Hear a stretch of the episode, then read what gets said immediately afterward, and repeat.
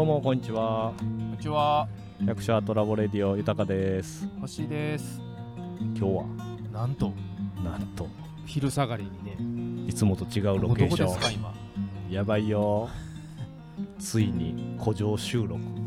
工場収録。琵琶湖の上に船の上にやってきました。10人乗りの大きい船で。漁船いうの？これ。あほんまやね。10人乗り、ね、今もちょっと揺れてるけどね。うん、ゲストは今必死にエンジンかけてくれてますでちょっと沖に出て収録ですねそうやね。わ、もう出発すんのこれ。あ、いいですか？いいですよ、お願いしますお、すごいすごい。後ほど古城収録お楽しみに楽しみに。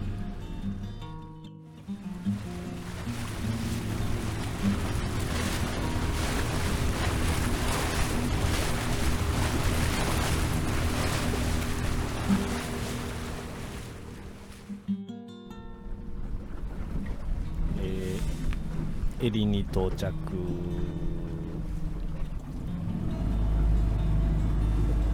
なるほどね。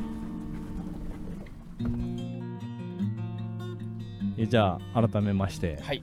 こんにちはこんにちは。こんにちは。百姓アートラボレディオ古城収録ついにね、ついにさっき出発しましたけど、ね到着しましたね。到着しました10分ほど。早速今日のゲストはい、こん皆さんこんにちは。漁師の駒井達也と申します。はい。お願いしますお願いします今日はワニ漁港はい、ワニ漁港です。出発してうん。だいたい10分から15分ぐらいですかね。あそんな乗ってたっけ？はい、多分。ここが駒井くんの一応漁場漁をしてる場所ですね。漁してる場所ですね。はい。なんていうんやったっけこれ？あこれがあのエリっていうあの琵琶湖の伝統漁法と言われるはいはいはい。漁でして。なんか海でいうあの定置網っていう、まあ、魚があのまあ、網を仕掛けて、うん自動的に魚がこう入ってくる、はいはい誘導されて入ってきてで最終的に集まってくる部分を、あのまあ、1日2日おきに網を上げて魚を取るっていう漁法ですね。でこの今ここの下がその網もかかってるってこと？あえっ、とですね今ちょうどこの日は 今収録の時は禁漁期間でして今禁漁期間なんでまあ禁漁期間っていうのは鮎のあの禁漁期間ではいはいはい。まあ、鮎は取ったらあの9月、まあ、8月20日から11月末までなんですけどはあの産卵のために禁漁期間ということで、まあ、その期間はあの網を外さないといけないんで、なるほど。はい、ああそうな使ってないわざわざですね。その時には、で厳密にはあの、まあ、最終的にその魚が入ってくる部分を、うん。あの壺って言うんですけれども、うん。まあ、その壺の部分の網は必ず上げないといけないっていう決まりがあります。うん。これこれは全部鮎のために張ってる網なんや。えーとまあ、ほとんど取れるのは鮎なんですけれども、うん。あの年間通じて、まあ、ここにいる魚は基本的に何でも入るっていうあ漁法ですね。はであの網の網目もめちゃくちゃ細かいんで、うんうん。本当にもうしらすぐらいの小さいあの魚とかからうん。大きいだものだと鯉とかで8 0センチ9 0センチの、あえー魚も同じあの網に入りますね。今エリ漁言ってもあのラジオやし分からんけどこの琵琶湖からパイプが何これ？樹脂製のパイプみたいな。そうですね、はいはいはいあのグラスファイバーのグラスファイバー。はい筒なんですけれどもそれが無数に立っててこれはそこまで入ってるってこそうですね固定に刺さってますね。と23メーーターあ23メーター刺さってうん。でまあここだったら今いる場所が水深15メーターのところなんですけどは15メーターのところからこうずーっと上がってきてまあ今湖上からだいたい1.5メーターぐらいですよね。があの杭が立ってるんで、まあ、杭の長さ自体やったら20メーターぐらいですね。ね。よう入れはったね。それはもうずっとね。自分駒井君が立てえっ、と最初立てる時は私じゃなかったんですけれども、はいはいまあ、立てはった方のを引き継いではいであの適度にその増増増築というか増やしたり減らしたりっていうのはうん。やらせてもらってますね、そうなんや。はい。それは結構大変どうやんの？具ですね体的にこの筒をさそんな十何メーターこの船で積んでくんだもんね。そうなんですよ。であの杭を打つあ杭あコンポーズって言うんですけども、うん。この杭のことを。うん。それをあの刺す時はまた別の船をちょっと用意してはいはいあの杭自体がまあ 20m って長いんでまず杭はあの普通の船じゃちょっと乗り切らない。はいはい。今この船だったら 7m とかそれぐらいなんですけれども、まあ、全然その杭乗らないし 15m ぐらいの船があるんでそれで杭と杭を打つポンプですね。ポンプで、えーこの杭はあのー真ん中が空洞はい空いてまして、うんでそこの空洞に水圧ポンプで水を送り込むんですよ、はいはいはいはい。ほうほうほう。だからなんか、まあ、土木、まあ、掘削作業をしてる感じですよね、はい。それを水圧でずーっとこう送り込んでもう本当にこう持ってるだけで自動的にこうググググって入っていくっていうその水圧で下の砂というか土を避けてってはい。はいその分入れていくんやはい。へえなるほど。でけどこれはもともとあのまあ最近になってこの素材が変わったからなんですけれどもうん。もともとあの襟漁って、まあ、竹とか、まあ、そういうそこの地域にある素材でうんやってはったんで、うんまあ、竹の時はもうそんな水圧ポンプとかなかったんでもっと浅いところですよね。あまあ、5メーターとかまあ、そういうところで竹のあのあるサイズでかつまあそういう金属とか下にはめて手でやるっていうはいははことですね。いなるほど。昔はね。うんこれがメイン。この量襟量がメイン。メインですね。で琵琶湖の私漁師は大体そう。いや大体ではないですね。大きくはあのー襟漁とうん。あのー刺し網漁っていうのと中引き網漁っていうのがほとんど、まあ、琵琶湖のまあ三大漁法というか、まあ、漁獲量のほとんど割合を占める漁法ですね。で全然その地域によって特徴は違うんですけれども、うん。こっちのこの湖西のあたりは、まあ、あの滋賀町漁業協同組合っていう管轄なんですけれども、うん。そこの方は皆さん襟だけで、あのー生計を立てられてるっていう特徴がありますね。ねほんなんか縄張りはいはいはい。争いみたいなのはない感じやね。こえーとれこれここだけそうですね。あの縄張り争いっていうと、まあ、あの襟漁は、まあ、ここは誰々さんっていう風に割り振られるんですよ、うん。まあ、だからそのうん。争いっていう争いはあんまりない。おうおう。だけどその先ほどお伝えした刺し網漁っていうのとかうん。刺し網漁っていうのとか中引き網漁っていうのはまあ、まあ、襟漁以外の漁法、まあ、いい正直数で言うともう10種類以上あるんですけれども、うん。その漁法は基本的に琵琶湖どこでも、まあ、取っていいっていうことなんで、まあ、それは縄張り争いがすごいありますね。なるほどなるほど。ほら今後ろに見えてるあそこはまた違う人の襟あのずーっと湖岸からここまでが一つの襟あですね。広広いです本当に。へでこれが私はあの一つ奥の方に軌道の方にも2つありますなんであそうなん2つやあの、まあ、親方がされてたんで、まあ、それを維持管理しながらな杭のこの長さですよね。この分全部網がはまってるっていう状態で。このそういうこと？岸から？岸からずっと。はい、まあ岸沿いからを走る魚はこれに引っかかってくる。そういうことです誘導されてくる。はい、なんか湖岸、まあ、岸から沿いに魚がこう泳いでる時に、うん。まあ、ずーっと湖岸から一直線にまず網が壁の要素壁ですよね。壁が張ってあって、ぶち当たったら、まあ、ちょっと置きに行くっていう習性が魚はあるんで、はいまあ、その当たって、まあ、壁沿いに沿って網沿いに沿ってうん。でまたあのえっ、とまあ場所ごとにちょっとあの名称があって最初のその湖岸からこう沖に出ていくのを道図っていうんですけども、まあ、そこから当たって、えっとずーっとこうまあ多分ね航空写真やったら、ん。矢印型のあの形をしてるんです。はあはあ矢印べみたいな形をはいしてまして。はいはいはいはい。でその先端のこの矢印の先端のところを、まあ、瀬川っていうんですけれども、う。んそれが何ですかこの横にずっと伸びてきてるはいはいはい。杭ですね。今いるとここれも網、はい、網があって、でそこの瀬川をずっと伝ってはい。矢印の先にあるのがこの壺っていうところです。なるほど。そこにこうずーっと魚がこう壁当たってはいはいどんどんどんどん誘導されていくっていう原理ですね。へえ一網打尽やでじいやあのそういうわけでもなくって、うん。まあ、基本的に魚がいなかったらまあ、全く取れないっていう漁法でもあるんでおうおうでかつそのたくさんいても待ち受け型の漁法なんでうん。その全部がここに入ってくるわけでもない、あそうなんや、はい、なんでその取りすぎるっていう意味ではあのーない漁法ですね。結構逃げれるそうです道そうですがあるんや、あーなるほど。こ知ってた？ういやいやいや。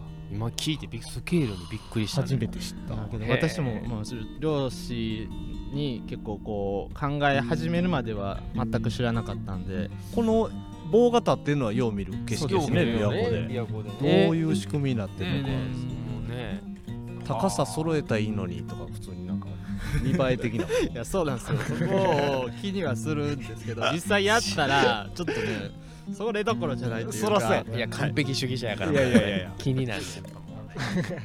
今そう今はちょっと禁漁期間で、まあ、本当に網を上げて杭自体を全部その垂直にするっていう作業をしないといけないんで今ちょっとあの12月1日からあの漁が再開されるんで、うんその時が一番あの襟漁の書き入れ時でその時にちゃんと綺麗にはめて、うん。まあ、網と網の隙間がないようにして魚がちゃんと取れるようにするっていうのをしてます。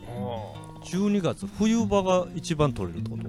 はい、であの漁獲量もそうなんですけどうん。あの主に取るのが小鮎の、まあ、鮎の稚魚のうん。魚なんですけどうんうんヒウオっていう魚なんですよ、まあ、名称がちょっと違って。あゆあゆの子供の。子供をヒウオって言います。でそのヒウオは生かして出荷するんですよ12月は。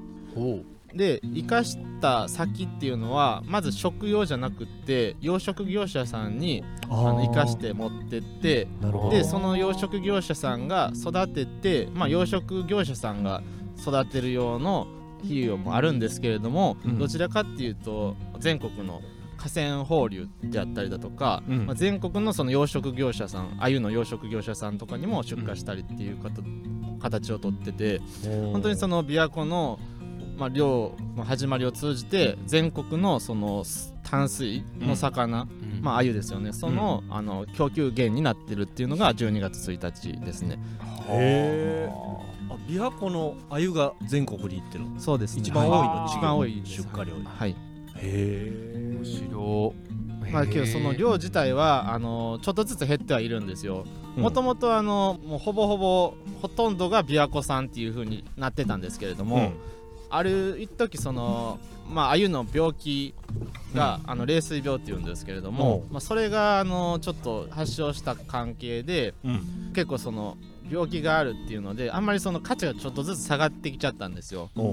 なんでまあ値段も下がってはきてるしあとはその河川放流っていうのは、まあ、釣りの友釣りとかされる人の需要需要っていうかそういう人らに向けての鮎っていうのもあるんで、まあ、そういうのがちょっと釣りブームからちょっとずつその、まあ、収まってきたというか需要自体がちょっと減ってきてはいるんで、あの価格はだいぶ下がってきてますね最盛期のことを思うと鮎自体の量は減ってないの？鮎自体の量は減ってますめちゃくちゃ。あの40年だから、まあ、ちょっと組合の見せてもらったんですけど襟のまあもちろん琵琶湖全体の統計はかなり減ってるのは分かるんですけれども、うん。まあ、組合単位でも、まあ、大体その8分の1から10分の1ぐらいに減ってきてますね。へそれはなんでなん？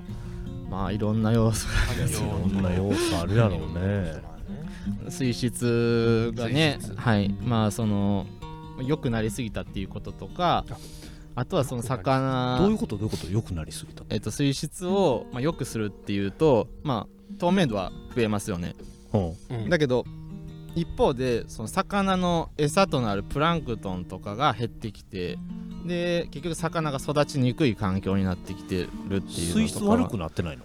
水質は一時悪くなりました。よ悪くなって、それで水道とかそういうあの整備されました。整備されてうん。あ水質良くなったねっていう風になったんですけど良くなった一方で栄養素が減ってきてる。だから貧栄養化と言われてる状態ですよね。あのーなんか石鹸運動とかあった時は不栄養化で結構その、いろいろ言われたんですけれども、うん。逆に今はその整備されきって循環されないというか栄養がまあ川下に流れないっていう状態でうん。栄養が足りてなくなってきてるっていうのがまあ一つではあるんですけどもあとはまあ外来魚のこととか外来魚が増えたりだとか護岸整備してあの産卵できる場所が減ってきたりだとかダムとかも山からの栄養素をなんか止めてそうな感じですうよね分からんけどあそこで大体川止めてるもんね。はいはいはい。影響はあるとー思いますあろんなね影響でね。はい。鮎おらんようになったら全国の鮎がおらんようになるってこと？そう稚魚で。えーとそうですね。まあただその注文量自体も減ってはいるんでどう一概にそうどうなるんかなっていうかまあどんどんどんどんやっぱ規模は縮小してるっていうのは感じますね。根本的にやっぱ足りてなさすぎるっていうわけでもないなるほど。感じですね。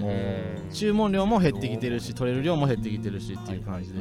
けど稚魚残ってへんとあれやもんねあ次の大人になっていかへんから。でその12月1日に漁が解禁されます。うん。その時にあのーいわゆるみんな解禁と同時に襟の漁師さんはあのー比喩を取り合いみたいな感じになるんですよ。うん。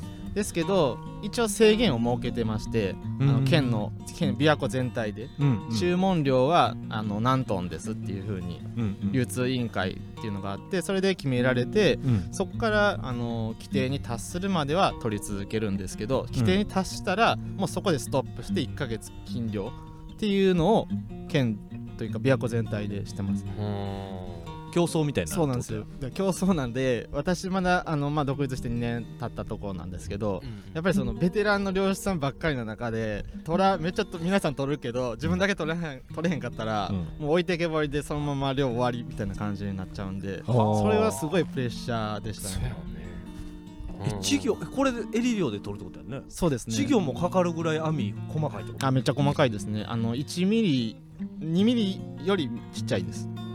あそれがこの距離に張られてんねや、そうですね。はい。いろんなもん引っかかりそうやねいろんなもん引っかかります。まあメンテナンススとかも。あーそれが今のメンテナンス期間なんで年に1回は必ず全部上げておうおう。おう穴開いてたりするんで全部補修してで綺麗にしてはめるっていうのをしああます今そんなその作業してんじゃねそうですね。この時期にね。まあ地味ではあるんですけど 大事な時期いやこ大事やね。の面積の網と思ったら 1ヶ月2ヶ月。そうですそうねラジオやしねあれやけどスケール感あれやけど今もうこっから見てるだけでも。えこれ何メートルぐらいあるの？岸から。岸から400500ぐらいですね。ね500メーターまっすぐ伸びてきてででこの T 字の矢そうですね。長さ自体全部だったらもう1キロぐらいあるんですかね。そういうことやねで長さそう15メーターのところもあればまあ浅いところはもちろんあるんですけれどもうんうんうん。本当部材ごとにまあ網のその丈というか形もちょっと違うんで。なるほど。はい。面白面白いね。聞かなわからんこい聞かなわからん。とそんなね駒井くんが駒井くんえちなみに今おいくつ？まあ30です。若いよね。そういえば30なんや30代に行っちゃいました。ねえ。いやね前も聞い聞いた記憶あるけど。でなぜこのね道に？そうやね。その辺をねちょっと深掘りしたい。深掘りしていきたい。マイクはあのメディア出過ぎやからね。いやいやそうやねんちょなっと俺らみたいな逆配メディアには気をつけやってくれてんだもん NHK からラジオから。毎回毎回そういいとこだけうまいことカットしてもらって。全然喋って喋れてないんですよ実際はいそうなやいやえ映像でほんまテレビとかも出てるよね結構。テレビはそうですね。珍しい。それこそあの私にっていうよりも最初特にその比喩特集とかやっぱりその琵琶湖の恵みを PR してしたいっていう風なまあ番組の趣旨とかあってうんうんであの比喩をっていうとエリ漁っていうのが結構こうピンとくるんですよ。でひうん。エリ漁って言ったら滋賀町漁協っていう、まあ、あのエリ漁の数だったらエリの数は琵琶湖全体の組合で一番多いっていうのが滋賀町漁協のこの特徴です旧市街町エリア。そうですねはい。ああなるほど。でそれはあのー結構その地形的な特徴もあってうん。あの個性ってまああの比較的その費用が取れる時期とか結構その平卸とか、まあ、うん。その西の方からあのふ風が吹くと思うんですけどそれってあの東の方やったらもろにその風の影響を受けて波がすごい高くなるんですけどこっちは、まあ、山からなんで距離がすごい近いんで全然風は強いけど、うん。波は立たなくって漁に出やすいであったりだとか、あ平卸の時期でも？そうですねはい。あ、そうなんやね。波は立ってないんや。えーそうですはいまあ、マシ他の地域に比べると。陸地すごいけどね。あそうです風は本当ビュービュー吹くんですけど波はもう本当にだから風向きによってだいぶ変わるんですよね。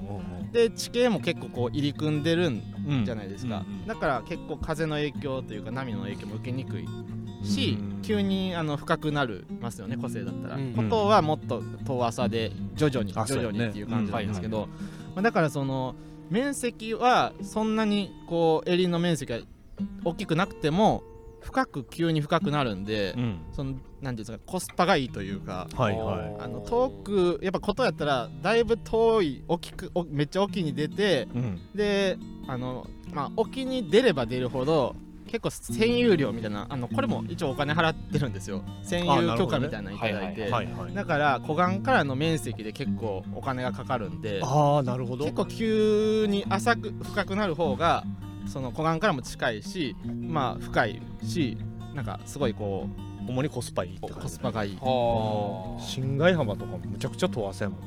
ああそう、うん。延々うん。あー。なるほど。そういうことなんや。ほんでそれで注目されるのメディアにわ若手やしっていうのもある費用量で いや皆さん断らはるんでっていうことですね。あー、はい。おっちゃん漁師らは組合にまず話が来るんですよ、はいはいはい、うんで組合に話が来てやっぱその番組番組というかテレビカメラに映りたい人と映りたくない人がいて、まあ、まあ基本漁師って皆さん映りたがらないんですよね。なるほど。はい。まあ仕そ事んなイメはい。はい。うん職人の職人敵の部分があるんで、うん。でそれでですかね。そっからなんかたまたまあの私の親方やった人はまあそんなめちゃくちゃ断るタイプじゃなかったからあええよみたいな感じで言わはって、うん。そっから始まった感じですね。で比喩をやったら比喩を特集やったりだとかうん。あとは襟漁の特集とかそういったところで私にっていうよりもその琵琶湖の伝統琵琶湖を特徴とするそのうん。漁法であったりだとか、食材っていうところからなるほど。こういたご縁ご縁いただいたっていう感じですね。駒井君がまあ言うたら若手のスポークスマンみたいな感じでね宣伝してるよいうか取材に受けてるあーまあ応じてる。けどあのまあ、ぶ実際はそのやっぱ取れる腕前っていうとやっぱまだまだその至らないところがあるんで、うん。うんそこは本当もう日々こうベテランの方に教わりながらもうちょっとちゃんとしななっていうのは思ってはいるんですけど。へなるほど。ちなみに何年漁師は何年になるえっ、と研修期間が3年でそれも含めると5年ですね。の今は。うんはい。その研修期間って今言ってた親方についてあそうです。はい。やるそれも一応農業とあの同じで、まあ、うん。国の,、あの制度があって、うん。まあ、漁師になりたいっていうのがあったら3年間の研修制度がありますよっていうのがああるんですけど、まあ、それよりも前になんか県の方でとうん。一応お試しの短期研修とか中期研修っていうのがあって、それでもう漁師になりたかったら3年間の研修制度に移りましょうっていうのが県あの国の方であります。国でやってるんはいですよ、うん。ただその3年間っていうのは結構そのまあ公務員みたいな感じでもある。で副業禁止であったりだとかあとはその3年したらそこの組合に必ず入らないって入入って漁師をしていかないといけないっていうこととか、うん。まあ、いろんな縛りがあってそれでもやりたかったらそこの制度に乗ってやりましょうっていう制度を私は利用させてもらいました。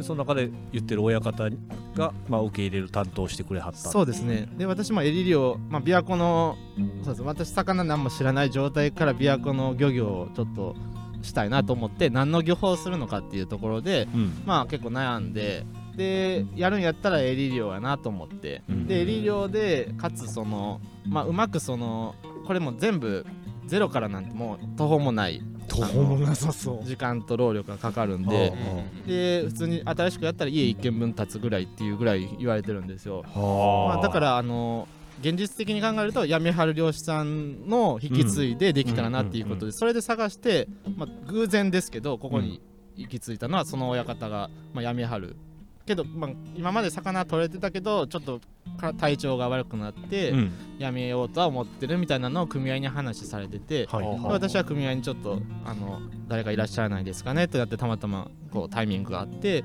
今ここにいるっていう感じですあ。ーあもうやめはる前提で後継者育成で駒井君が入ったって感じそうです。はい。絶妙なタイミングやったんや。いや本当にそうです。はい。もう結構どこもちょっと厳しいなと思ってたようやくっていう感じなんでおまけに親方がメディアの取材を受けるから今こうやってメディアの取材まで引き継いで。ってことだね。そうですね。ってことだよね、ね。すごいね、え持ってる。ー動機は？なんそのあ動機はなんでこう、はい。言うたらマニアックなね。そうよね。琵琶湖でしかも漁で、なんか漁海海とかっていうイメージがさ漁師言うとさ琵琶湖の漁師って、そうやね。うん。これちょっともう早いけど一回切る？いいよ。第2 2部で。部でいこうか。このこのヒストリーは、一部は琵琶湖の漁みたいなもん聞いて。第2部でほんなら駒井君を掘り下げる。おい。了解です。昔から掘り下げていい。はい昔 NG NG ないいや大丈夫です。それはい若いしねまだ。30や俺まだパン屋やってないもん。あほんま。へー。もう30だとえ30何されてたんですか？そういうこと？いや俺も。パンはい。フラフラフラフラしてたまだ。あ一応パンはもうはい。実家で働いてたけどパン屋の。けどまだ自分の店はしてないぐらいやしね。じゃあ後編で後編で。たっぷりとはい。駒井君の魅力を。はいそうやね。ちょっとじゃあ一旦。聞いていきたいはい。一旦じゃあ後編に続きます。後編に続きます。はい